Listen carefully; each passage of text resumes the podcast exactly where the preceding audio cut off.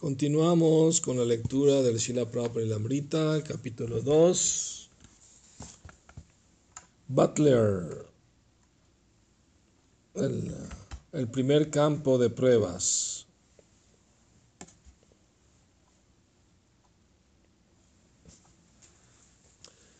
Por la misericordia del Señor Krishna, los norteamericanos son prósperos en todo aspecto.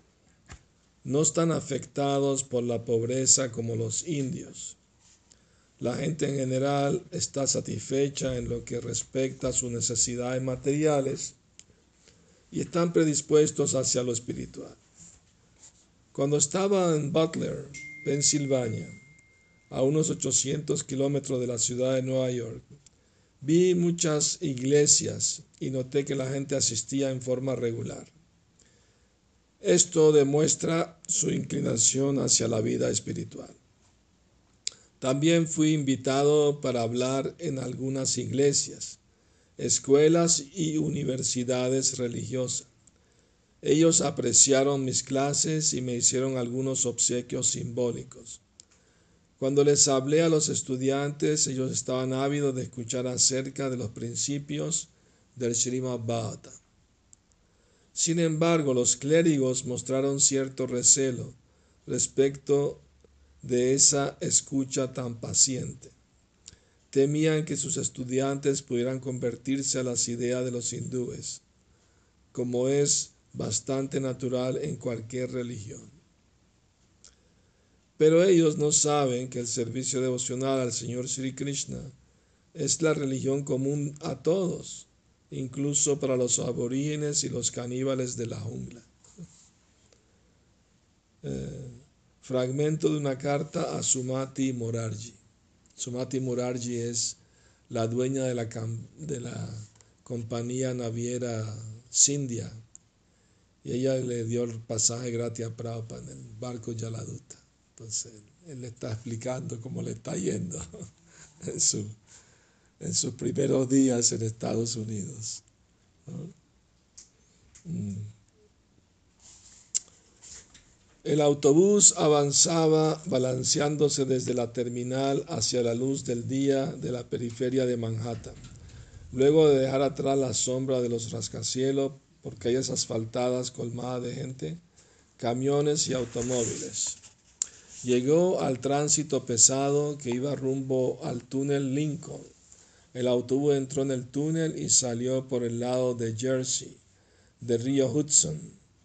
Continuó hacia la autopista de New Jersey y rápidamente dejó atrás áreas en las que se veían enormes tanques de aceite y refinerías dispersas por la zona. Los edificios de Manhattan, perfilados contra el horizonte, quedaron a la izquierda mientras los tres carriles del tráfico corrían a 100 kilómetros por hora en cada dirección. A la derecha vio las pistas y los aviones jet del aeropuerto Newark y en la lejanía del horizonte divisó cables de alta tensión fijados en altas torres de acero. Shila Prabhupada nunca había, había sido testigo de algo tan de tal magnitud comprobaba por sí mismo que la cultura norteamericana se basaba en una marcada complacencia sensorial. Era una escena de locura. ¿Qué asuntos eran tan importantes como para que la gente corriera de aquí para allá a una velocidad suicida? Se dio cuenta de cuáles eran las metas de la gente por los carteles publicitarios. Eh, ¿Saben cuando Sheila Prabhupada estuvo en Venezuela? Eh, el primer día fue a un parque y se llamaba el Parque Jardín Botánico. Y caminando en el parque, eh, a regreso, pasó cerca de la reja que está al lado de la, de la autopista. Entonces Prabhupada vio los carros en ambas direcciones, yendo a gran velocidad. Entonces Prabhupada preguntó, si paramos a uno y le preguntamos, ¿a dónde va tan rápido? ¿Cuál es el apuro? No tengo que ir a ganar dinero. ¿Y, para qué? Para disfrutar pues la vida material. ¿no? Eh, y, cuál es la meta de la vida? Ah, no sabemos, disfrutar. Pues, Entonces eh, eh, pasó un, hombre en motocicleta y, cuando nos vio a todos vestidos así naranja gritó, esos demonios, porque vio el color naranja. Prabhupada preguntó qué dijo ese hombre, le, le, dijeron, Prabhupada no se equivocó, los demonios están del otro lado de la cerca, no de este lado, están del otro lado.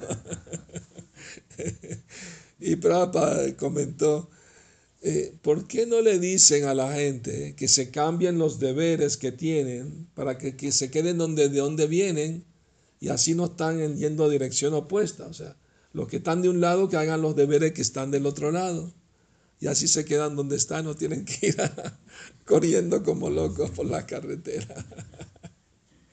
bueno, Prabhupada también tenía mucho sentido del humor, ¿no?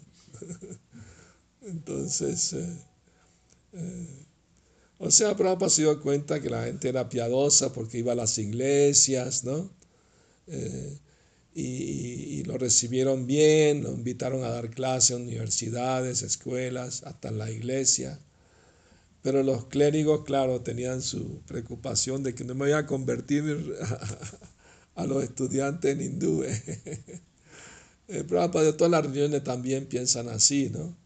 Aunque no saben que, que el, el, servicio devocional a Krishna es la religión de todo el mundo, porque todos somos parte de Krishna.